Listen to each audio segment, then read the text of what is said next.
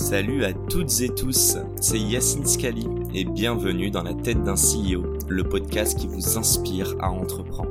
Je vous propose tous les lundis une conversation authentique avec des entrepreneurs et des figures hyper inspirantes pour, je l'espère, vous permettre à votre tour de réaliser tous vos projets et impacter notre société positivement.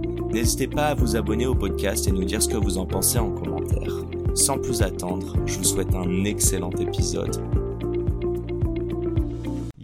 Euh, nous sommes donc de retour sur le plateau de Backstage euh, Zero to One organisé par H7 et aujourd'hui j'ai encore du très beau monde autour de la table pour parler financement. Alors je vous spoil dès maintenant, on a des boîtes bien différentes, on a des modes de financement bien différents, mais on a aussi quatre beaux succès. Donc il n'y a pas une recette, mais bien quatre et peut-être plus. C'est la fin de cette intro qui était magnifique, je le sais, et je vais d'abord donner la parole à Carole qui est à ma gauche, qui va se présenter car on est très galant. Euh, bonjour, donc moi je suis Carole Essautier, euh, cofondatrice de Capsis Robotics, euh, start-up donc lyonnaise, euh, start-up industrielle. On a créé la société en 2015, on a vraiment lancé le projet en 2016, cette année de R&D, début de la commercialisation en 2022. 7 ans de R&D. Ouais, et j'ai même pas dit ce qu'on faisait. Ben, C'est- c'est... Un teasing de fou. Euh, du hardware. donc en fait, on est trois associés. Je vais continuer. Je, je tiens un peu le teasing encore. Allez, On est trois bien. associés. Il y a Stéphane qui est masseur kinésithérapeute, François qui est ingénieur en robotique et moi-même euh, qui ai une thèse de doctorat en informatique. Euh, alors qu'est-ce qu'on fait entre de la robotique, de l'informatique et euh, de la kiné? Euh, C'est ça. On y arrive. Et bien en fait, on a développé une techno qui permet à n'importe quel praticien de soins euh, corporels de renseigner, de numériser son geste et de le reproduire à l'aide d'un artefact technologique. Le premier étant le bras robotisé. Et donc notre premier produit, c'est un bras robotique qui euh, permet de reproduire des gestes de massage.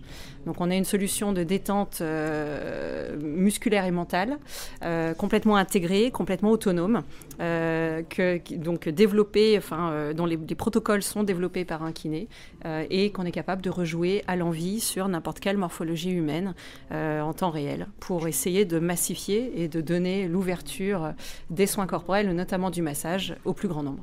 Tu fais ça, tu sens l'intérêt. hein. C'est que du B2B ou je peux l'acheter Alors on a parfois, des on a, de dos là, Ouais. des mots de dos, pardon.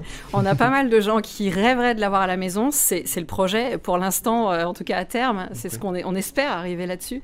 Pour l'instant, on est quand même sur de la technologie, euh, la dernière technologie robotique, euh, de la robotique Je collaborative. déception là, la robotique, robotique callo- co- collaborative, qui sont les toutes dernières générations de robots. Ça coûte encore un petit peu cher. Et puis on rajoute de l'imagerie 3D, euh, de l'IA, de la mécatronique, euh, etc. Donc euh, voilà, il y, a- il y a pas mal de Vu techno. qu'il y a Donc c'est plutôt mi- B2B. Il y a des millions qui nous regardent, je les invite tous. Allez commenter sur la page, allez dire on veut ce massage à la maison. Ah, il faut le dire, Et on, faut- on négociera un petit discount entre Il, nous. il faut le dire au centre de sport, il faut le dire euh, aux hôtels, il faut le dire au spa, il faut le dire partout où on peut euh, mettre euh, un service de soins euh, disponible, toujours disponible et, euh, et accessible. Très clair. Alors juste parenthèse, euh, on est dans Zero to One et euh, comme n'importe quelle startup, on a des galères. Je préfère bien prévenir la régie que je n'ai ni le retour vidéo ni le timing. Donc ne m'engueulez pas si on dépasse. Maintenant, on va passer à toi, mon cher Benjamin.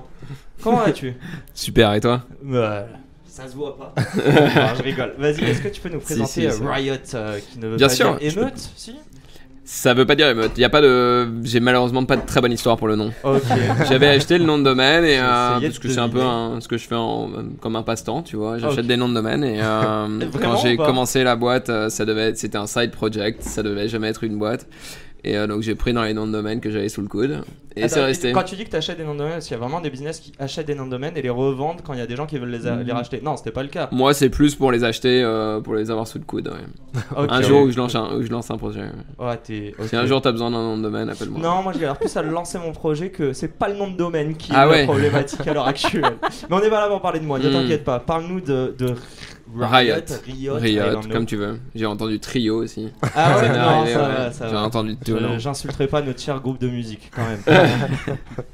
Euh, non, chez Riot, ce qu'on fait, c'est on prépare les employés aux cyberattaques. On a créé une plateforme qui permet de simuler des, des attaques sur les employés euh, pour voir comment ils réagissent. Et en général, plutôt mal. Et euh, c'est comme ça qu'on gagne notre vie. Voilà. D'accord. bah, Ensuite, c'est- une fois qu'on les a euh, bah, piratés, bah, on, on leur euh, propose une formation. Toi, tu, viens de quel background pour nous expliquer un Je petit suis, peu euh, je suis un développeur, je code depuis 20 ans. Donc, J'ai pas collé depuis au moins 3 ans, mais euh, je- j'ai un background de développeur. t'es- t'es- T'occupes quel poste sur euh, Riot? Je suis CEO. euh, Et avant, t'étais dans une Founder. autre boîte et tu avais un Et autre là, pour le poste. coup, j'ai été CTO. euh, j'ai cofondé avant ça euh, October, qui s'appelait aussi Lendix, où on faisait du prêt aux entreprises. euh, et, euh, Nom de domaine que t'avais depuis 10 ans, j'imagine October, donc c'est une, une drôle d'histoire. Donc Lendix, euh, pour être tout à fait honnête, on s'est fait poursuivre pour le nom euh, au bout de 4 ans euh, par une boîte euh, hollandaise toute petite de 3 personnes euh, qui s'appelait Lendex, euh, qui avait déposé le nom 3 jours avant. Euh, et euh, donc on a, ch- On on en a dû changer de nom. là. On a dû changer de nom et euh, donc j'ai regardé les noms euh, de domaine qui étaient disponibles. Tu vois que c'est vraiment un passe-temps euh, le nom de domaine. Euh, et il y avait october.eu qui était disponible. Et euh, donc on s'est dit bah, pourquoi on s'appelle pas October C'est- c'est suffisamment débile pour que les gens s'en souviennent. Et, euh, et donc voilà, c'est resté. Ok, et Ouais. en sachant qu'il y a une marque de, de sap qui s'appelle Octobre aussi. C'est vrai, Ouais. Octobre Edition. Voilà. Mais bon, c'est suffisamment éloigné du prêt aux entreprises en ligne euh, pour qu'on collide pas trop, tu vois. Alors que Lendix, tous nos concurrents s'appelaient Lend quelque chose, Lendosphère, Lend, Lendopolis, euh, Lendex, ouais, ce genre de choses quoi. Donc euh, on est, euh, on est- c'était plutôt un très bon move à mon avis de, de choisir October. Mais c'est le, pod- le sujet du podcast est clairement, clairement pas comment choisir un nom. Donc, On peut y aller, hein, mais bon. Non, euh, on va quand même rester sur le, le financement. Je me dirige à ma droite, cher Romain. Tu te présenter. Ouais, bonjour à tous. Euh, du coup, Romain Durand, je suis cofondateur et directeur général de Le Permis Libre. Le Permis Libre, c'est une auto-école en ligne. Une auto-école en ligne, qu'est-ce que c'est? C'est finalement une plateforme de mise en relation entre des candidats au permis de conduire et des enseignants de la conduite indépendants. Et notre job, c'est de mettre euh, en place tous les outils numériques qui vont permettre et aux candidats et à l'enseignant de pouvoir mener à bien la formation au permis de conduire. Euh, on s'est créé en 2014, lancé en 2015, euh, et depuis, on est présent sur 540 villes en France avec un réseau de 1000 moniteurs. Et, et les avantages, évidemment, c'est. 540 villes. Ouais, je on savais même pas qu'il y être, 540 villes en France. J'allais Mais dire, on le découvre. je vais le passer pour un con. Il y a- il y a- Mais, il y a euh, des dizaines de milliers. Avec Ouais. plaisir, avec plaisir. Et... et, et pourquoi on est dans autant de villes? Parce que euh, on a réduit le prix du permis de conduire de 35% et on a augmenté les enseignants de l'autre côté de 40% au niveau de leur rémunération. Voilà ce qui a fait notre début de succès et ce qui nous permet de continuer à, à nous étendre. dans- C'est- Je, je suis, excuse-moi, enfin, mais en fait, je vous ai demandé à aucun votre mode de financement, donc on va refaire une passe juste après. Euh, question à un million, t'as ton permis? Bien sûr, j'ai pas le choix en fait de l'avoir. C'est une profession réglementée. Si j'ai pas mon permis ou que je le perds, je perds mes autorisations. Et là, c'est là, compliqué. Ouais. Ah euh, Oui, je dois être Tout le euh, monde a son un permis modèle. autour de la table? Ouais, moi je l'ai passé 5 fois. Ouais, deux fois moi. Ouais. Avec euh, en voiture Simone la première fois. Je Oh là là Je l'ai Ah, pas- je passé avant qu'Internet existe. C'est normal, il n'y a pas de problème. Non mais justement, du coup je dis que je recommande pas pour plein de raisons, mais bref. Bon ouais, passons. Et on va voir notre cher euh, Johan qui a une boîte qui s'est montée dans Side Project, il me semble. à la Ouais, base. tout à fait, ouais. Donc, euh, salut tout le monde. side. Ouais, non, plus side maintenant. Mais du coup, ouais, j'ai lancé Snowball en 2020, qui était donc une petite newsletter sur les finances perso, euh, parce que c'est un sujet qui me passionne. Et donc, l'idée, c'était de voir euh, comment je pouvais euh, transmettre un peu cette passion et démocratiser un peu tout ça. Mhm. Et finalement, bah, ça a bien pris. Et donc, aujourd'hui, c'est devenu, on va dire, un petit média. autour de, enfin centré autour de newsletters et donc qui vise toujours à démocratiser cet univers. Et l'idée c'est d'aller encore plus loin, d'où le financement. Donc si tu veux que je prenne le- la partie financement comme ça, on Bah, fait dans sens. on peut embrayer, ouais, euh, carrément. Euh, et d'ailleurs, on va peut-être pas faire le même sens parce que Benjamin a grave envie de parler. Il va parler dans 20 minutes, le pauvre. Donc euh, vous pourrez vous, vous, vous interrompre. Non, plus, plus sérieusement, je trouve ça hyper intéressant juste sur le passage de Zero to One, même si c'est pas vraiment le sujet. Mais pour, donc déjà, on, on s'en est parlé juste avant. Tu étais chez Comet, qui est beaucoup plus dans, enfin, c'est du pas du RH, du staffing de, de Ouais. freelance. C'est quoi C'est un truc que tu fais dont tu étais passionné Comment tu as transformé une passion Est-ce que tu avais l'objectif de faire des, des, des thunes concrètement avec ça qu'on va parler de thunes aujourd'hui? Euh, non, non, en fait, moi j'ai fait fac d'éco, donc en fait, ça a toujours été un sujet qui, euh, que j'ai apprécié, tu vois, l'univers de l'économie et des finances perso au sens euh, large, tu vois, alors investir, s'intéresser aux crypto et tout. Et donc, euh, gérer son budget, j'ai- enfin voilà, j'ai ma petite Google Sheet qui traîne depuis euh, 10 ans, et c'était d'ailleurs le premier article de Snowball, donc ouais, non, c'était plus une passion et. Et j'ai eu une opportunité, et j'ai lancé ce side project et finalement, bah, C'est quoi l'opportunité quand tu dis ça? C'est une demande euh, accrue de tes utilisateurs? Ouais, en fait, non, non, j'avais pas d'utilisateur, donc euh, c'était plus. euh, en fait, chaque année, je m'amuse à faire un petit rapport euh, où je partage plein de trucs sur ma vie, nombre de pas que j'ai fait, nombre de bières que j'ai bu, etc. Et là, pour la première fois, j'avais mis une partie finance perso avec mes investissements. Et ça, c'est un truc que je mets en public. Et donc, du coup, il y avait une dizaine, euh, entre 10 et 20 personnes qui m'ont posé des questions sur euh, mon assurance vie, Yomoni, euh, qu'est-ce que je fais, euh, où est pourquoi j'ai choisi ça. Et donc, je me suis dit, ah tiens, il y a, il y a des gens qui s'intéressent à ça. Et je pourrais, pour moi, c'était une commodité, tu vois. C'était accessible en ligne, Mhm. toutes ces infos. Mais je me suis rendu compte qu'en fait, euh, En fait, tu t'es rendu compte d'une value proposition, une valeur ajoutée, mais par les personnes qui te l'ont demandé. Tu ne te sentais peut-être pas légitime au début ou? Bon, non, j'ai jamais eu. Enfin, non, ce- c'était pas un problème de légitimité, c'était plus, euh, je voyais pas le, le besoin particulier. En fait, tu- Euh, ok. Donc, euh, en fait, Bon, ça- bah, soyez à l'écoute du marché. Ouais, c'est ça, là, vraiment, ouais. Et tu veux nous raconter, du coup, vu qu'on parle de finances, euh, ouais, comment tu t'es financé, comment t'en vis aujourd'hui Ouais. à toi? Bah, au, dé- Bah, au début, c'était assez simple. Hein. Je j'avais pas de financement, donc pendant deux ans, vu que t'as pas de dépenses, en fait, t'es solo à écrire. euh, c'est vraiment de la création de contenu pur. Et rapidement, j'ai généré des revenus parce que je l'ai monétisé un mois après. T'étais Euh, toujours en CDI ou à ce moment-là J'ai quitté, euh, j'ai lancé, j'étais en CDI, j'ai quitté trois mois après, donc en août. Et après, j'ai fait un peu de freelancing, toujours avec Comet. Et donc, et donc là, je, bah, je, quand j'ai quitté Comet totalement, bah, j'avais de quoi vivre, enfin, me générer un revenu, quoi. Et donc, j'avais pas besoin de lever des fonds. Et c'est à partir du moment où je me suis dit, j'ai envie de faire quelque chose de plus gros quand même. Mhm. Euh, et là, on a failli lever des fonds. Enfin, j'ai failli m'associer au début. Donc, on a failli aller voir. Enfin, on a fait, on a pitché à des VC, etc. Finalement, on s'est- on s'est pas associé. Donc, j'ai laissé de côté. Je me suis dit, non, j'ai pas envie de me mettre la pression. Euh, voilà, j'ai pas envie d'aller voir tout, faire le tour des VC. Je vais monter ma petite euh, communauté tranquille. Et, euh, et au bout d'un moment, je me suis dit, mais en fait, elle est hyper engagée, cette communauté. J'avais rencontré Fairmint à l'époque de The Family, euh, donc euh, la boîte que j'ai utilisée pour lever des fonds, on en reparlera. Et je me suis dit, mais en fait, ça pourrait être ça le modèle donc ce- de crowd equity, donc d'ut- d'utiliser ta communauté au moins pour le précide. Après, on verra. Pourquoi t'as dû lever si, si par exemple t'avais déjà. euh, bon, on va pas passer tout le podcast sur toi, Yoann, je te rassure, je trouve que c'est juste un cas d'usage assez drôle quand même. T'avais quelque chose que tu faisais pour le kiff, même pas à la base, tu le faisais même pas, on t'a juste dit ah ce serait intéressant que t'en parles, et au bout d'un moment, si je comprends bien, euh, tu. Enfin. Donc il y a une partie free et une partie premium, Ouais. c'est ça? Tout à fait. Tu pouvais pas juste te rémunérer sur la partie premium? Il Bah, fallait que tu lèves de l'argent obligatoirement? Bah ça c'était vraiment la question que je me suis posée au début, tu vois. C'était, euh, j'avais trois, non mais j'avais trois possibilités. C'est toi, soit ça reste un solo business, Ouais. Et tu vois, je fais un peu comme certains euh, Ben Events euh, aux US euh, qui potentiellement génèrent un million avec une toute petite équipe, mais c'est lui, il, est seul à écrire sa newsletter. Soit je fais un truc beaucoup plus gros euh, en mode média, soit je fais un truc encore plus gros euh, et que du coup je vais un peu plus sur la partie média slash euh, fintech. Et c'était plus ça qui me faisait kiffer en fait, moi, de construire un vrai produit, avoir encore plus d'impact. Et donc c'est pour ça que je me suis dit, mais en fait, euh, sur fond propre, ça va être compliqué. ou alors ça va prendre beaucoup de temps. et donc en fait, j'étais un peu Et donc mais obligé. l'alternative c'est C'est le crowd equity. euh, Tu peux nous expliquer un peu ce que c'est Parce que là, Ouais. c'est un bel anglicisme qu'on connaît tous, mais je suis pas sûr que tout le monde comprenne. Bah, en gros, c'est. euh, Que veut dire crowd? Fait, c'est une levée de fonds. euh, Enfin, c'est basique en termes de, de levée de fonds. C'est un peu comme tu pourrais faire aujourd'hui avec des business angels, euh, avec du BSAR en France. euh, donc, c'est l'équivalent aux US que moi j'ai utilisé, c'est le SAFE, que, utilisé par YC d'ailleurs. Ouais. Et du coup, en fait, l'idée, c'est de plutôt que d'avoir euh, 10 business angels, ben, en fait, tu as peut-être 200, 300, 400 personnes et qui vont du coup investir dans ta boîte, mais du coup, des plus petits tickets. Mhm. Euh, je crois que le ticket moyen de Snowball était de 2500 euh, dollars, un truc comme ça, 2000. Et t'as levé combien En Et combien de, de temps? 1,6 en. euh, on va dire en 3 semaines, un truc comme ça, mais la grande majorité milliers, était hein. avant. Euh, de millions, pardon. de Oui, millions. 1,6 million, ouais. Et, et donc, donc, ouais, en 3 semaines en gros.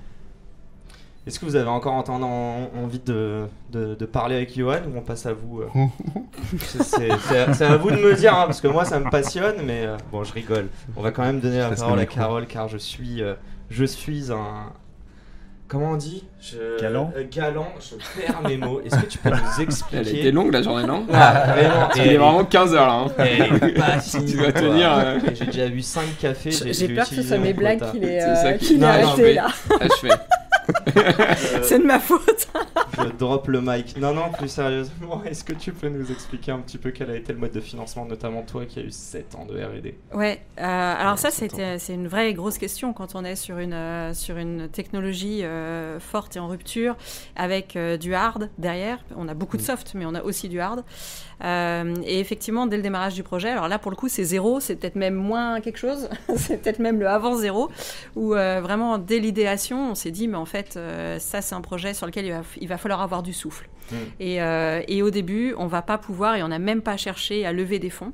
On s'est dit, il faut qu'on se débrouille tout seul au démarrage, parce qu'en fait, c'était fortement hypothétique le fait qu'on y arrive, même d'un point de vue technique, euh, fortement hypothétique que les gens aient envie de se mettre sur une table avec euh, un bras robotisé au-dessus d'eux, parce que dans l'imaginaire, on n'imagine pas la douceur que ça peut être, on imagine beaucoup d'autres choses, mais pas la douceur et pas l'efficacité. Euh, et donc tout ça, il allait falloir le démontrer et le construire. Et donc au démarrage, on s'est euh, autofinancé, euh, donc en faisant euh, des prestats. là, toute la première année de création de la société, on n'a pas lancé le projet, on a fait des prestations pour faire rentrer du cash dans la société et payer nos premiers salaires. Après, à partir du moment où on a eu nos premiers salariés, donc un an plus tard, et où on a commencé réellement le projet, et puis évidemment, ce que j'ai pas dit la première année, c'est qu'il fallait maturer aussi.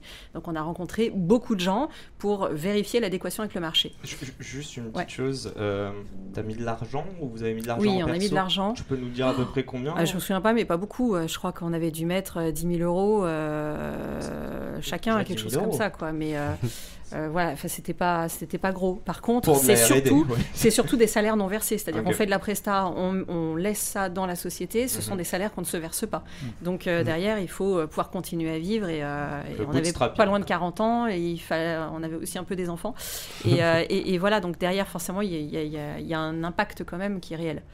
Euh, après, euh, à partir du moment où on a eu nos premiers salariés, il se trouve que notre premier salarié, c'était un docteur qui avait travaillé à l'INSERM, qui avait travaillé ensuite euh, après sa thèse, mais toujours dans la recherche publique et pas avec des CDI. Et on a pu faire jouer des leviers. Alors, jeune entreprise innovante, ça c'est ça c'est la base parce que on était complètement dans ce cadre-là, donc un cadre fiscal qui permet d'avoir des, des charges vraiment largement réduites quand on est sur des, des profils R&D euh, et puis du crédit d'impôt recherche. Donc ça fait une- un décalage de trésor, mais euh, on perçoit cette, euh, cette trésor euh, plus tard. Et quand on a un jeune docteur, comme l'était notre premier salarié, notre deuxième c'était un doctorant, et on a un certain nombre d'aides et un certain nombre de décalages de trésorerie. Donc ça c'est ça c'est plutôt plutôt très positif. Il faut tenir le temps du décalage de trésorerie, mais nos fonds qu'on avait constitués pendant cette première année nous a permis ça. Ça, ça nous a permis de développer le prototype sur mannequin mousse pour démontrer que l'idée n'était pas si folle que ça qu'elle était faisable d'un point de vue technique euh, et euh, démontrer que bah, les gens ils avaient envie d'être à la place du mannequin mousse. Euh, ensuite, on a fait de la love money. Donc là, un petit mail envoyé euh, à tout son réseau, euh, famille, amis et, euh, et réseau de manière générale, juste avant Noël. C'est le, même- conseille. c'est le même principe que le crowd equity, Avec c'est ciblé. C'est ça, Mm. exactement. Donc, Exactement. Et, euh, vous et avez levé combien avec ça? Alors là, on a levé 130 000 euros de mémoire, oui, c'est ça, Ouais. 130 000 euros. En combien de Euh, temps en, en cinq jours. Euh, voilà, c'était une liste assez, euh, assez ciblée, justement, assez réduite. Euh, on avait mis des tickets un petit peu élevés pour éviter d'avoir euh, beaucoup d'investisseurs différents et puis éviter que des proches se mettent dans une situation compliquée. Donc qu'ils aient une excuse pour dire euh, Ah, on peut pas on investir. peut pas, parce que c'était réel. euh, voilà, C'était quoi le ticket minimum C'était 10 000, euh, 10 000 euros. Ouais, Donc voilà, on avait mis un petit peu haut. Mhm. Ça, ça nous a permis de développer le prototype sur personnes réelles. Euh, ensuite, on a fait notre première intervention sur des, gens en dehors du contexte start-up, en dehors du, te- du contexte technophile, euh, donc en entreprise, chez Bouygues Télécom. Et avec la réception du public qu'on a eu, donc monsieur, madame, tout le monde, chez Bouygues Télécom, eh bien, on a pu euh, montrer que les gens aimaient ça, que techniquement, on avait réussi et qu'on était capable de masser ces 50 personnes euh, de manière différente euh, et de manière euh, pas encore automatique à ce moment-là, mais en tout cas de manière assez, assez proche de ce qu'on imaginait. Et, et là, on a pu faire une autre levée de fonds, donc qui a été auprès de Business Angel, qui nous suivait déjà depuis un petit moment. Euh, et là, je suppose que tu vas me demander combien on a levé. J'ai même pas mon micro. Mais vas-y, évidemment. Parle-nous pépette. Donc là, on a levé euh, 700, euh, 700 000 et quelques, euh, euh, à la fois en equity, donc peut-être 300, euh, 330 de mémoire, non 302, 302 000 euros, euh, et le reste avec du bancaire, de la BPI, euh, une aide qu'on avait eue euh, euh, régionale, le pays à 3. des choses comme ça. J'aimerais savoir sur tout ce qui est donc du Ouais. non dilutif, tout ce qui est des subventions, Ouais. de la dette, ces aides-là. euh, Est-ce que tu es allé le chercher en direct ou typiquement tu as fait appel à, à des boîtes qui sont spécialisées dans ça non, alors non, je le faisais en direct. Eh mais oui, parce que la petite histoire, c'est que donc après ma thèse de doctorat, je suis allée faire du conseil en financement de l'innovation. ça Euh, aide, ça aide. J'ai un petit peu triché. Donc euh, ces dispositifs-là, je les connais plutôt bien. Je les connaissais pas tous, Ouais. évidemment, mais après, une fois qu'on connaît le- la, la- la façon de faire, on arrive à, le faire, à faire le reste. Et puis euh, c'était euh, ouais, c'était à nous de le faire. C'était nous qui étions les mieux placés pour le faire. Et, et- et puis surtout, ça nous évitait de sortir du, du cash pour ça. Et j'avais encore le temps de gérer ces, ces questions-là. Et au total, enfin, t'as levé moins d'un million. Alors euh, non, parce que là, il y a eu le troisième levée de fonds. Donc ça, ça nous a permis de développer le proto sur personnes réelles. Ok. Ensuite, on a fait une troisième levée de fonds pour financer la, la totale autonomie du système, le fait de le transformer vraiment en produit full autonome. Il y a, il y a vraiment un gap technologique gigantesque d'être capable de prendre n'importe quelle personne, qu'elle aille, qu'elle interagisse avec la solution, qu'elle comprenne sans être techno-technicienne, euh, qu'elle comprenne sans non plus avoir peur, donc de, de- une expérience utilisateur de malade à, à travailler, Euh, et puis euh, qu'on soit capable d'adapter exactement le protocole qui représente vraiment les, les gestes du kiné de manière très précise sur n'importe quelle morphologie. C'est un challenge au niveau technologique qui est, qui est juste énorme, qui nous a pris beaucoup plus de temps que ce qu'on avait imaginé d'ailleurs. Et ça, c'est combien? Donc, Euh, donc là, on a fait une troisième levée de fonds pour financer cette fin, cette industrialisation. Donc là, on a levé 2 millions. Euh, dont... En fait, je trouve quand même pas ça beaucoup. Je sais que Oui. j'ai vu beaucoup de, de- et dites-moi hein, si vous partagez ça, mais beaucoup de personnes qui rentrent dans la deep tech ont l'impression qu'il faut lever le minimum 10 millions, euh, ne serait-ce que pour financer leur Bah, R&D. Je t'avoue que ça nous aurait bien aidé. Ouais, mais impossible, mais pas Carole, quoi. Mais- Mais en fait, ce qu'on a fait, objectivement, au démarrage, je pense, et, euh, et je pense qu'ils avaient raison, euh, je pense qu'il y avait beaucoup de, de personnes qui avaient des gros doutes. Des gros doutes sur. euh, Enfin, c'est, c'est- honnêtement, on cochait toutes les cases pour aller au casse-pipe. Hein. Euh, T'es en rupture technologique de dingue. Euh, c'est même le fabricant du robot, on l'a su quelques années plus tard, donc euh, celui qui nous a prêté au démarrage, j'ai oublié de dire ça dans le financement, on- euh, le fabricant du robot nous a prêté le système comme il le prête au laboratoire de recherche, parce que le projet l'intéressait. Et en fait, on l'a su quelques années plus tard, eux-mêmes pensaient que c'était pas faisable. Ils avaient des gros doutes. Euh, et, et- finalement, euh, eh bien, en voyant au bout de 2-3 ans euh, les, protos qu'on avait sur, sur Mousse et ensuite sur Personne Réelle, ils se sont dit, OK, ils savent faire ça, ils ont réussi à faire ça. Waouh!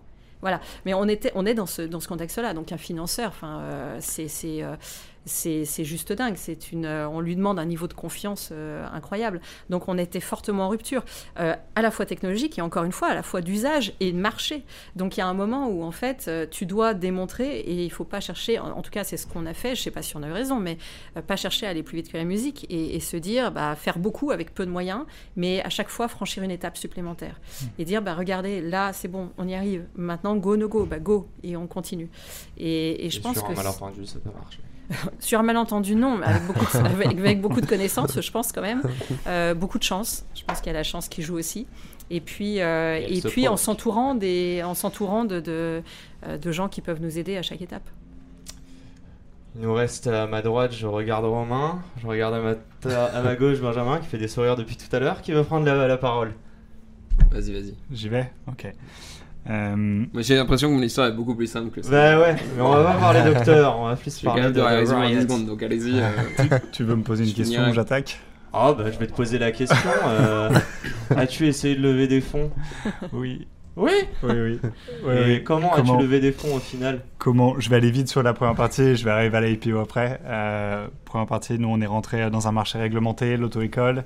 2015-2019, gros gros problème. Quatre années euh, à débroussailler un marché, à se faire attaquer, à être dans des procédures de folie. Et donc là, il a fallu lever des fonds. Euh, les VC avaient déjà leur poulain, qui avait levé des fonds euh, auprès d'eux, c'était le numéro un du marché. Donc nous, on est allé chercher des business angels. C'était les seuls qui croyaient en nous et qui pouvaient euh, nous permettre d'avancer. euh, tu, tu peux nous dire ce que. Enfin, des business angels, c'est quoi? euh, partie personne privée qui a potentiellement bien gagné sa vie avant et qui investit son argent ensuite. Des Dans des sociétés. thunes, quoi. Ouais, des gens qui Et ont des- des thunes et, et qui ont envie de partager leur expérience aussi. Et c'est aussi ce qu'on est allé chercher euh, euh, et ce qui nous a permis de grandir très vite. Et donc, euh, notre histoire, c'est une histoire de business angel, euh, donc qui amenait de l'argent, mais aussi beaucoup d'expérience. On a levé 1,2 million euh, auprès d'eux en plusieurs étapes, avec une étape crowdfunding au milieu.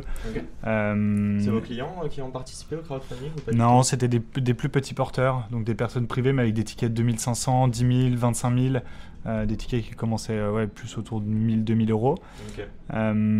Et en 2022, euh, pour un pré-IPO, donc préparer cet IPO, on fait rentrer deux fonds d'investissement pour la première fois de notre histoire, euh, qui rentrent et qui nous euh, financent à hauteur de 5 millions d'euros pour euh, qu'on structure correctement la boîte, qu'on continue de se développer. L'idée, c'était de prendre notre croissance. On avait frôlé avant euh, l'équilibre, mais on pesait moins d'un pour cent du marché, donc euh, Oui, l'ambition, elle était là et il fallait qu'on continue fort pour développer. Donc, ils viennent en pré-IPO Euh, et quand, euh, quand tu dis pré-IPO et qu'ils viennent mettre 5 millions, c'est de l'equity. Oui, mais est-ce que tu as déjà dans la tête et tu leur as dit que ces 5 millions, évidemment, c'est pour aller chercher des, des résultats pour une IPO C'est pour ça que je l'appelle pré-IPO. Ouais. Ok, d'accord. Ouais, c'est- non, c'était des. Ouais, tu peux c'est- non, non, non, non, non, c'est pas romancé. Non, il était induit avant qu'on allait à l'IPO. Et donc, un an après, euh, on rentre en bourse. Donc là, euh, 10 mois de préparation euh, intensive avec euh, toute la paperasse que ça demande, la préparation, euh, les avocats Euronext, euh, audit l'AMF, aussi. ah, des audits, des audits, Des audits. des audits, Vous êtes, parce vous que êtes, euh, côté où Euronext grosse. Euh, donc on a l'AMF qui vient vérifier, Euronext qui vérifie, les avocats qui vérifient, les CAC qui valident, bref, un ensemble de validations qui fait que euh, au bout de 10 mois, euh, on a un dossier qui est tamponné par l'AMF. Et là, le roadshow démarre et on se retrouve euh, à côté de boîtes euh, de robotique, de médecine, etc., qui sont des boîtes qui vont souvent en bourse parce que beaucoup d'R&D, on va chercher de l'argent, etc. C'est très spécifique. Et nous, on arrive euh, sur le marché avec un produit qui parle à tout le monde, en fait. Et c'est un peu la raison pour laquelle on voulait mettre le permis de conduire euh, à la vue de tous. Mm. C'est le premier examen de France. Tout le monde passe par le permis de conduire. Et on s'est dit, ben, en fait, on va proposer aux Français d'investir dedans via Euronext. Euh, et euh, on, s'est aussi dit que euh, c'était un petit peu, je le dis toujours avec humilité, mais quand la Française des Jeux s'est introduite en bourse, les gens se disaient j'investis dedans, les gens vont pas arrêter de gratter du jour au lendemain. Le permis de conduire, c'est un peu pareil. On va pas arrêter de le passer. On s'est dit que c'était un produit qui pouvait plaire sur de l'investissement court, moyen, long terme. Et, et voilà pourquoi on a ch- choisi la bourse. Et puis c'était aussi un peu la suite logique de nos business angels. On a appris à leur parler d'une certaine manière, je crois qu'on y reviendra après. On a créé euh, une communication avec eux qu'on a voulu euh, voir de manière assez logique euh, avec nos petits porteurs, ou nos investisseurs grand public. Ils sont sortis ou pas quand tu passes en public? Vos investisseurs Non, ils sont non non ils sont ils sont pas sortis. En fait, nous, on a mis en place un lock-up de 6 mois euh, pour préparer les gens qui voulaient potentiellement sortir et faire des sorties en bloc pour pas euh, que le cours se dégringole parce que d'un coup tout le monde dit ah c'est super l'argent est liquide je vais sortir. Mhm. Euh, quand on veut sortir, c'est bien qu'il y ait des gens en face pour euh, que ce soit un peu une OPA blanc et que le cours n'en pâtisse pas. Et j'ai ma dernière question. D'ailleurs, tout ça, c'est public. Oui, c'est peut aller public. regarder sur internet. je vais pas dire toutes, mais alors je pense que la plupart des boîtes tech qui se sont introduites, euh, euh, ouais, je pense qu'une des grosses dont j'avais, enfin j'étais plus jeune, mais c'était Uber, et puis ils se sont tous dégringolés par la Ouais. suite. Ça donne quoi le cours de permis libre? Le cours du permis libre, la première journée, il dégringole, il remonte euh, dans les jours qui suivent. Euh, quelques semaines après, on perd 40% de la valeur, on remonte. Et en fait, il y a eu un nettoyage de la base. Donc, euh, des gens qui potentiellement voulaient jouer avec le cours sont sortis, ce qui fait dégringoler, parce qu'en fait, il y a une part très faible qui est, euh, qui est euh, dans les mains euh, des, des- des Mhm. petits porteurs. Je crois que c'est 4 à 5% de la, du capital, donc c'est ridicule. Mais par contre, quand quelqu'un sort avec d'un coup euh, 1000, 2000 actions, boum, ça crée un trou. Mais du coup, ça permet aussi à d'autres de rentrer. Et donc le cours, il remonte, et aujourd'hui, on doit être autour de 3 euros. On est rentré à 3,80, mais en fait, on n'a pas encore fait d'annonce, pas de résultat, pas de chiffre d'affaires. Donc le cours de bourse, il va aussi s'écrire là-dessus. Il va s'écrire sur tout ce qu'on a vendu à l'IPO, les nouvelles offres, le déploiement en France, le chiffre d'affaires. Et comme on est sur les rails et qu'on va continuer de l'être tout au long de l'année, bah, à chaque publication de résultats, normalement, on devrait voir notre cours remonter en toute logique. Voilà. Eh bien, j'invite nos auditeurs à bien vérifier tout ça dans les. Vous pouvez, Vous avez levé pouvez combien, avec plaisir. Guillaume 8 millions. C'était le base deal, on a fait pile 8 millions et on l'a fait euh, dans un contexte euh, pas top. Tu Euh, l'as fait quand justement ouais? C'était euh, quand février, février de cette année-là, donc c'est tout neuf. Hmm. Euh, c'est tout neuf et puis bah, il y a un an euh, la guerre en Ukraine qui démarre, euh, les boîtes qui dégringolent, tout le monde qui se retient. On- on- cette année là il y a eu euh, que deux introductions en bourse, nous et une autre société. Il y en a une troisième qui prépare son intro en bourse. Donc, euh, En France, tu veux dire Ouais en France pardon. ouais C'est quoi la- l'autre boîte qui a été sur Next.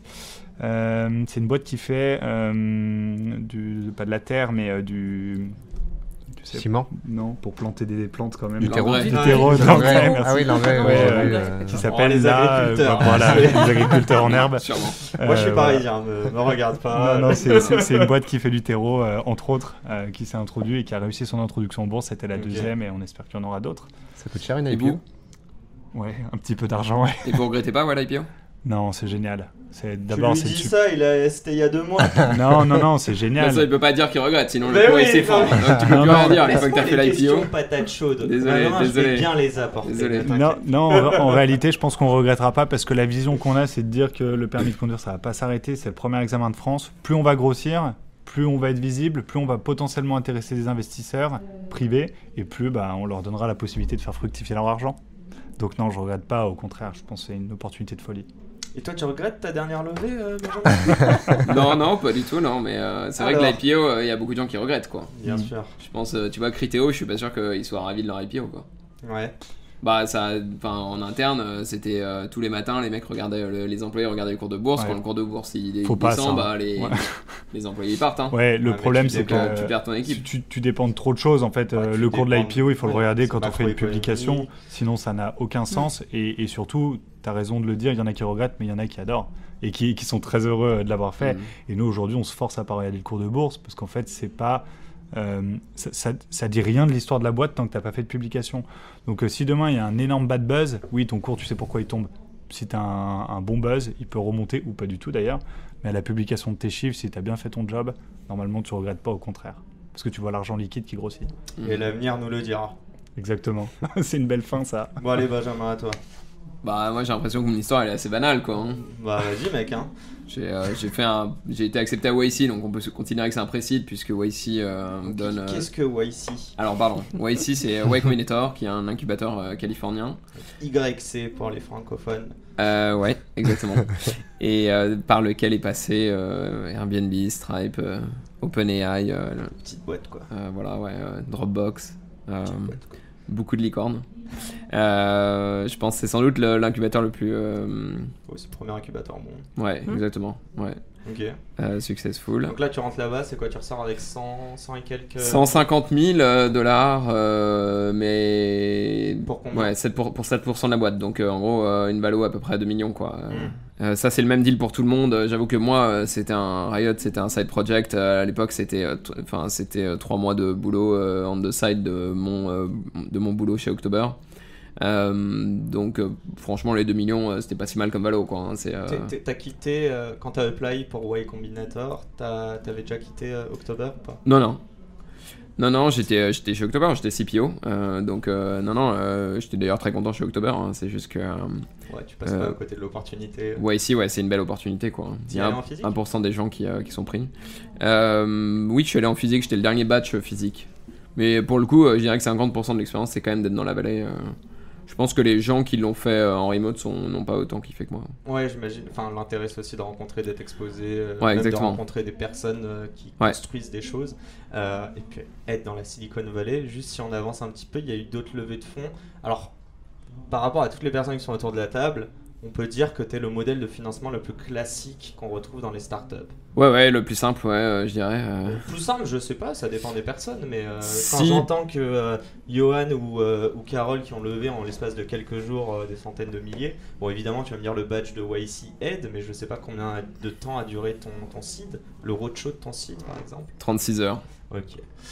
je, je commence à pas trop l'aimer, euh, je sais pas vous là. Non, mais c'était un, contexte un peu particulier parce que c'était la semaine du Covid. euh, donc, c'est la semaine où euh, Trump a fermé les frontières et où euh, Edouard Philippe a annoncé que euh, on était confiné pour, pour deux mois. Ok. Euh, et donc, en fait, euh, YC se termine toujours au bout de trois mois par euh, une- un folklore qui s'appelle le Demo Day où il y a 3000 investisseurs qui se retrouvent dans le regard avec des euh, 200 boîtes du badge qui, qui pitch. Mhm. Et nous, on reçoit un email de YC qui dit Bon, Demo Day, c'est fini, c'est terminé, ça, ça, marche pas avec le Covid. Donc, les Européens, vous rentrez chez vous et démerdez-vous pour lever, quoi. et donc, moi, j'avais calé quelques calls une semaine avant Day euh, en me disant Bon, il y, a- il y a des VC qui m'ont contacté, je vais les mettre juste avant Demo Day pour bosser euh, pour- tranquillement pendant trois mois. Et euh, sur les six calls que j'ai fait, euh, j'en ai closé deux et, et donc on a levé 2 millions comme ça. Avec qui Tu peux nous dire? Avec First Capital, qui sont les anciens de, de Otium qui avaient financé Payfit, etc. Euh, et avec Funders Club, qui est un fonds américain qui est très bien, qui Funders Club? Thunder, Funders. Club. C'est des BA, c'est quoi? Euh, ouais, c'est 350 BA euh, qui se réunissent pour, euh, mais qui est quand même orchestré par une équipe, quoi, par des partners.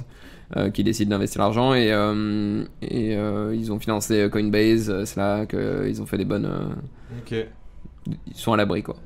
Et Disons. puis Riot, quoi. Et Riot quoi, dans cette. Euh, euh, J'ai une question et c'est parfait, ça va introduire. Bon, le temps file à une vitesse, mais c'est pas grave. J'aimerais juste comprendre une chose. Toi, en plus, tu as la particularité de parler avec des fonds. Est-ce que tu parles en direct avec les BA euh, du club euh, Thunder, Thunder Euh, Club? Il y, a y un email dans le, sur lequel tu peux écrire et euh, qui est envoyé au BA. Mhm.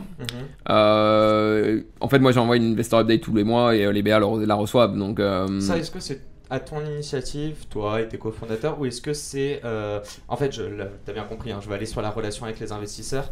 Euh, comment tu la gères? Est-ce que on parle souvent, quand il y a de l'argent, de contraintes associées? Euh, Voilà, est-ce que tu peux nous en parler? Je pense que faire un update, c'est bien aussi pour toi, avoir Ouais. une, une vue de l'entreprise, mais parfois tout ne se passe pas bien avec... entre relations entrepreneur-investisseur, quoi. Euh, non, honnêtement, moi j'ai pas encore eu de gros problèmes. Euh, je dirais que j'avais un peu un a priori parce qu'à l'époque d'October, on a levé euh, à peu près 50 millions d'euros et euh, j'avais un peu l'impression que les VC servaient pas à grand chose. pas particulièrement ceux d'October. Je sais que t'as un passé de VC, mais. Non, non, mais je vois très bien les Et, d'October en plus. et. Non, non, mais c'est pas particulièrement eux. hein, et et j'avais un peu priori. Pour le coup, moi je m'occupais pas, pas d'élever, et pas de la relation investisseur à l'époque d'October. Mhm. Euh, ça verrait que mon, mon impression de, de l'époque d'October, euh, c'est euh, est- est vrai quoi. Enfin, à l'époque à Riot, euh, j'ai rencontré franchement des VC, j'en ai rencontré une centaine depuis euh, que j'ai commencé Riot. euh, je, je peux pas dire qu'ils soient vraiment hands-on, ils soient vraiment, euh, bien, tu vois, il y a parlons peu de. Non mais concrètement, c'est quoi ce que toi t'attends quand un VC il va, il va dire ok on a envie d'investir dans Riot? Tu Euh, veux que de l'argent de l'or Tu veux des, des mises en relation C'est quoi? Moi, j'attendais pas grand chose, mais euh, comme je parle beaucoup avec des entrepreneurs, euh, notamment parce que comme j'ai fait YC, il y a des tas de gens qui viennent me voir en me disant j'ai envie de faire YC, comment ça marche? Et eux, ils me disent, euh, ou- ils me disent ouais, bah, on attend ça, on attend ça de nos VC. Et je suis là, en fait, euh, pas du tout. Enfin, ils vont pas faire pour vous le, le go-to-market, ils vont pas aller euh, dig, euh, ils vont pas le faire recrutement non plus. Enfin, Tu sais Euh. qu'il y en a beaucoup qui vendent ça quand même en call. non, non, mais il y a les VC, ils ont besoin de se différencier, mais il y en a aucun qui fait ça. Enfin, vraiment, j'ai jamais Ouais, vu un seul VC faire euh, de- effectivement du recrutement et euh, de faire ça de, de, de- de la bonne façon. Et, euh, Mhm. Mais c'est pas grave, enfin, c'est pas leur métier. Leur métier, c'est d'aller lever de l'argent et de l'investir. Donc, euh, Donc toi, c'est vraiment de l'argent que t'es allé chercher. C'est quoi C'était te challenger au euh, lors de ces board meetings C'est quoi j'avais pas de, bah, j'ai pas, j'ai pas de board en fait. Moi, jusqu'à la, en fait, maintenant j'en ai un parce que j'ai levé la série A, mais euh, jusqu'à la série A, j'avais pas de board. J'avais fait des- un safe et euh, le safe c'est assez peu engageant quoi. Vous avez des questions à poser? Parce que là, faut m'aider, hein, les gars. Je- ou Carole. Ou alors, on passe à, à d'autres personnes. Je pense aussi qu'il y a des, des relations investisseurs euh, peut-être particulières. Je sais pas si c'est pour toi, Carole. Bah, moi, je me reconnais assez bien dans ce qu'a dit Romain, c'est-à-dire Ouais. que euh, quand on traite avec des business angels et dans le monde de, de l'industrie, c'est assez intéressant euh, parce que justement, ce sont des investissements qui sont très particuliers, avec des temps de développement longs, avec des temps d'accès marché longs, avec des contextes réglementaires, nous on est concernés aussi, euh, qui sont complexes. Donc, c'est pas les dossiers les plus simples pour euh, les investisseurs euh, classiques. Mhm. Et en fait, quand on a euh, l'intérêt des business angels, en tout cas dans ces premières phases, c'est d'avoir effectivement des gens qui, euh, en tout cas pour nous, je sais pas si ça a été pareil pour Romain, mais des gens qui euh, viennent pour certains du même creuset. Donc en l'occurrence pour nous, de l'industrie, qui ont vu des choses comme ça, qui ont écrit des très belles histoires ou qui ont participé à des très belles histoires et qui parlent un peu le même genre de langage. Et du coup, quand ils viennent, ils viennent déjà avec une bonne compréhension de ce qu'on fait, de nos enjeux, mais aussi de ce que ça peut fournir si, euh, si on y arrive bien. Donc euh, là où on peut arriver avec, euh, avec de l'industriel. Euh, et puis la deuxième chose, c'est que euh, bah, ils viennent apporter aussi leurs compétences. Et ça, honnêtement, alors effectivement, c'est pas eux qui vont faire à notre place. Euh, par contre, effectivement, ils vont nous apporter un certain nombre de, de retours d'expérience, d'idées, de, euh, de feedback en fait, qui sont, euh, qui sont favorables, qui sont positifs et Mm. qui viennent nous alimenter. Oui, euh, même principe, hein, expérience concrète, euh, conseils concrets, euh, des, des business angels de tous bords, mais qui avaient à cœur qu'on ne fasse pas les erreurs qu'ils ont pu faire et qui nous ont probablement permis de gagner beaucoup de temps et de sauvegarder aussi de l'argent. On n'avait pas trop d'argent à cramer en fait, euh, comme ça a été le cas de certains de nos concurrents ou de cette startup nation qui cramait beaucoup d'argent pour en récupérer très peu. Pas une généralité, mais c'est beaucoup arrivé. Ouais. Euh, et nous, pour que ça fonctionne bien, on avait euh, un reporting mensuel avant l'IPO avec nos gros business angels euh, et ceux qui voulaient y participer. Et sur ce reporting, on avait derrière des mails. des questions, des remises en question, des conseils, des explications qui nous permettaient ben, finalement de toujours euh, nous nous remettre en question, d'apporter une critique constructive et, de modifier les, les choses qui n'allaient pas. Tu les demandais ces questions? Ah, ben, en fait, euh, nous, le, but du, est-ce- rep- le but du reporting, c'était qu'il y ait de la question qui arrive. Et j'allais te poser la question aussi, est-ce qu'avec ces BA, mais même un peu pour vous, est-ce Mm. qu'ils sont plutôt dans la proactivité ou justement ils vous laissent tranquille et c'est eux qui ils sont en support seulement? Alors, nous, ça dépend lesquels. On en a qui nous ont suivis de manière très très proche, avec qui on aimait beaucoup. euh, D'autres qui étaient un peu plus en recul, mais dès qu'ils intervenaient, c'était vraiment. Posaient un mail lourd où il y avait beaucoup de choses, où il fallait euh, discuter de beaucoup de choses. C'était vachement intéressant. Ces deux approches qui sont complètement différentes. C'était par mail, par téléphone. Il y a eu beaucoup de choses euh, comme ça. Mhm.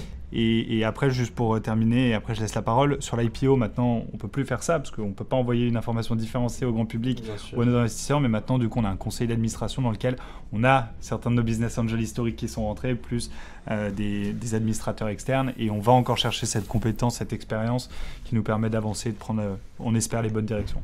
On est d'accord, vu que tu es public, euh, tu ne peux pas divulguer de l'information, sinon ça donnerait lieu à de l'inside trading euh, Ouais. qui fait que, oh là là, les cours de finance d'il y a 5 ans. Ouais, ouais. Bon, en gros, du délit d'initié même. Ouais, c'est. Bon, c'est pas très correct. Ouais. Mais bon. Euh, Johan, c'est assez particulier, toi. Je sais pas, tu sais quoi la relation que tu entretiens Bah Est-ce que tes que- investisseurs, c'est pas tes clients et tes meilleurs ambassadeurs au final? Si, ouais, il y a un peu de ça. euh, je pense que euh, il doit. te challenge un peu? Non, en vrai, non. Bah après, c'est c'est pareil, moi, c'est un, c'est un safe, donc euh, c'est pas engageant. euh, je, je suis pas obligé de leur faire un reporting, je le fais tous les mois parce que j'aime bien un peu, s'il est public, euh, tout Donc, le monde peut le y accéder. safe, c'est s'il y a une autre levée de fonds, là, ce sera converti à la prochaine valo, c'est ça? Euh, ouais, c'est ça, en gros, si je me trompe pas. c'est Ouais. Non, c'est converti à une valo, euh, une valo définie prédéfinie. a priori, mais, euh, prédéfinie au avec un début. premium et ou, ok, ou un Exactement, discount, ouais. pardon. Ok. Ouais, mais euh, non, mais mais s'il n'y a pas de levée de fonds, en théorie, euh, si t'as pas de levée de fonds, euh, bah. ça se convertit Ah pas. ouais, quoi. Tu peux le convertir Exactement. en actions et verser des Tu dividendes. imagines que ça se convertit au moment de, où tu vends la boîte ou au moment Ouais. où, euh, un où tu fais un Ou un IPO, événement, ouais. ouais. Exactement, ouais. Tu peux potentiellement faire ça, En fait, mais. le, euh, le gros avantage du safe, c'est aussi que c'est parce que ça coûte 9 dollars contractuellement à mettre en place. Quoi. Ouais, c'est ce qu'ils font ici, j'imagine? Enfin, Ouais, le euh, safe, sais, c'est quasiment une obligation euh, Ah, en CID, en tout cas, ouais, ici. Ouais. Je sais qu'en France, c'est de, enfin, ça devient de plus en, donc c'est l'équivalent du BSA R. Ouais. Mais bah, vous qui avez tous levé, est-ce que c'est un truc même, tu vois, en 2014 ou euh, vous qui avez levé plus récemment, c'est un truc que vous avez déjà revu en France de plus en plus? La BSR, c'était un peu à l'époque de The Family, c'est eux qui l'avaient euh, un peu propulsé aussi avec leur boîte parce qu'ils avaient le modèle un peu YC, mais avant Oui. ça, il n'y avait pas vraiment avec de. des beaux SPV et, et du beau Oussama euh, qu'on salue de loin. Euh, mais ouais, non, mais Là je pense que ça n'existait pas vraiment avant. Ça n'existait pas vraiment en France Ouais. avant euh, ce BSR. euh, Qu'on qu'on explique, c'est quand même une manière aussi de, euh, comment dire, de pas faire des plans sur la comète d'un point de vue euh, valorisation euh, dès le départ, parce que la boîte peut cracher en fait sous les 6 mois. En revanche, si elle réussit, euh, ben, on va être rémunéré pour avoir pris du risque très très tôt. Pour moi, ce qui est vraiment important, c'est que ça économise 30 000 balles d'avocat. C'est ça, ouais, Aussi, ça ouais. simplifie Donc ça te fait gagner. euh, euh. Pas moi, 30 du 000, coup, ouais. en, Ah, en une journée, c'était closé, quoi. On n'avait pas des Ouais, allers-retours interminables, euh, c'était réglé, Ouais. quoi. Tu Et tu repasses, à, euh, tu repasses à construire ton business, ce qui est vraiment important. Quand tu es en seed, euh, passer 3 mois à faire une due deal. C'est une perte euh, de temps la levée de fonds selon vous? Enfin, la Ah oui. Oui. Bah, Bah, oui. les démarches euh, qui sont liées en France, c'est du délire. C'est 6 mois un due deal. euh, Et alors moi j'ai une question, mais euh, est-ce qu'on devrait pas, est-ce qu'il n'y a pas des nouveaux acteurs qui devraient rentrer en jeu?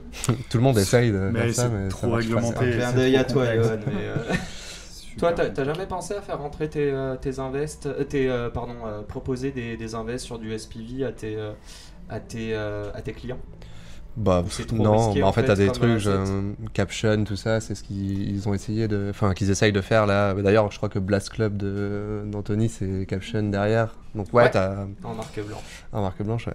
Et, euh, mais, ouais, c'est une possibilité, mais c'est pas du tout le focus aujourd'hui. euh, Peut-être que demain, mais ça prend du temps quand même. De... Bien Enfin, c'est un boulot quand même. C'est euh, changement de. de Mais j'aime beaucoup comment il s'appelle, euh, Paki McCormick, euh, Not Boring euh, Newsletter. En fait, ce qu'il a fait, lui, il a une énorme audience. Et ce qu'il fait maintenant, c'est qu'il il va voir des startups qui kiffent. euh, il fait un énorme article sur elle, il digue bien le truc. Et ensuite, euh, il dit à sa communauté bah, investissez avec moi. Et il investit des, des gros tickets maintenant, je crois. Et c'est intéressant comme modèle. C'est ce côté, euh, il est à la fois VC et marketeur de, de la boîte. Ouais. Donc c'est assez intéressant comme modèle. Ouais. Je, je sais que le temps file. euh, je trouve qu'on a vraiment abordé. Enfin, il y a eu un. Je sais pas s'il y a d'autres modes de financement. Bon, évidemment, le non dilutif. Euh, mais que ça soit des fonds, des personnes euh, euh, physiques qu'on connaît ou voire qu'on ne connaît pas sur du public. c'est quoi euh, chacun d'entre vous, si vous voulez prendre, on va un tout petit peu dépasser, j'annonce, comme d'hab. C'est quoi le, le conseil que vous, vous auriez aimé entendre? Et bon, pour toi, ça va être assez différent, Benjamin. J'aimerais que tu reviennes avant octobre. Mais est-ce qu'il y a, ou c'est quoi le plus gros learning que vous avez eu? Si demain vous remontiez une boîte Parce que, encore une fois, tous les modes de financement euh, se prêtent en fonction de la, de la boîte, du marché Son histoire aussi. et de son histoire. Mm. Si on arrive à Surtout lever ça. Non mais je, je sais pas, ce serait quoi ouais, un conseil très rapidement euh, que vous pourriez adresser à notre audience Je vais je suis chaud pour prendre le premier, comme ça c'est facile, mais. Du coup, Carole, tu- non, mais c'est de jamais lâcher, c'est le conseil, je pense que qui, doit tous, euh, doit tous être dessus, mais il faut pas lâcher l'affaire. Quand on tombe, faut se relever vite euh, et continuer. Et, euh, et c'est jamais mort en fait. Il y a toujours une sortie possible. Faut pas baisser les bras. Je pense qu'on partage tous ce, ce principe, mais du coup, je laisse le, le prochain conseil plus compliqué aux autres. bien joué. bien Je peux en faire un évident aussi. Mon conseil, c'est euh, faire de l'argent.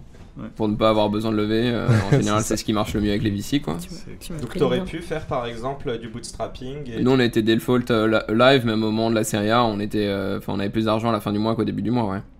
Et pourquoi t'as levé dans ce cas-là Pour Parce accélérer que ça me permet de mieux dormir. Honnêtement, euh, je dors mieux, euh, tu vois, c'est en cas de coup dur, on sait pas ce qui va se passer, euh, whatever, on a des très bons mois et tu sais pas combien de temps ça va durer les très bons mois, Mhm. euh, en espérant que ça dure le plus longtemps possible, mais c'est vrai que ça permet quand même de dormir en te disant, bon, si un jour on a un mauvais mois, on n'est pas le couteau sous la gorge, quoi. on, a, on a remarqué que t'étais très détendu, que tu dormais bien. euh. C'est important pour moi le sommeil. Ouais, je vois ça. On est d'accord. Hein tu devrais essayer, hein. Ben, j'essaye, mais bon, bref, je vais pas rentrer dans les détails. Un peu de stress aujourd'hui, beaucoup de personnes autour de la table. Bon, je termine avec toi, Carole, et évidemment Johan. Euh, mais euh, ouais, je sais pas si bah, lequel veut commencer ou laquelle. Ouais, mais moi je, vais un peu rejoindre, c'est de ne pas lever trop tôt euh, et commencer à essayer de faire de l'argent avant de, de lever, quoi. Parce que euh, ça prend énormément de temps déjà. Donc euh, si tu lèves et que t'as rien, bah, en fait tu vas perdre encore plus de temps pour euh, lancer sur le marché, quoi.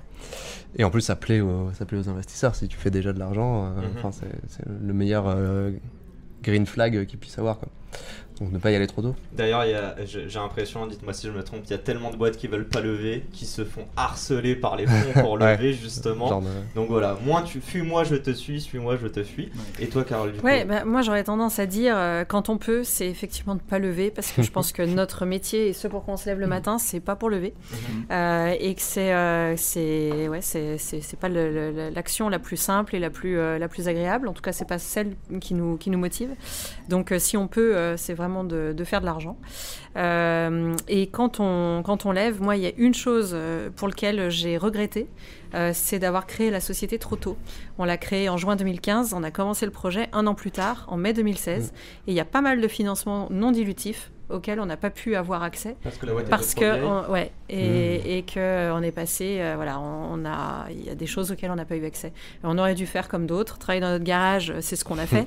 M- mais euh, sans créer la structure pardon en créer une autre et, euh, et, et- et la créer euh, créer la, la structure définitive plus tard Très clair, moi je vais terminer aussi sur le fait, euh, bon vous l'avez pas dit mais je complète un peu, euh, mais sachez pourquoi vous voulez lever en fait. Oui. Euh, Ça, c'est clair. Je pense qu'il y en a beaucoup qui lèvent parce que c'est un signe de succès, Mm. mais ils ne comprennent pas que c'est un moyen. Je pense que tout le monde autour de la table, même s'ils sont successful, vous le dit vous l'avez clairement exprimé que c'est pas votre tasse de thé la levée de fonds. Euh, donc, euh, donc voilà, je pense qu'il faut bien réfléchir. Et on a parlé aussi de la relation euh, post-invest.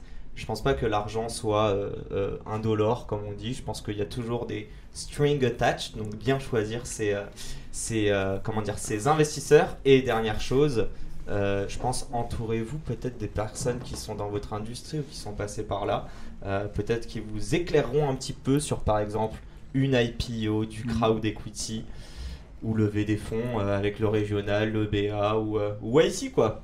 Très original. Hein.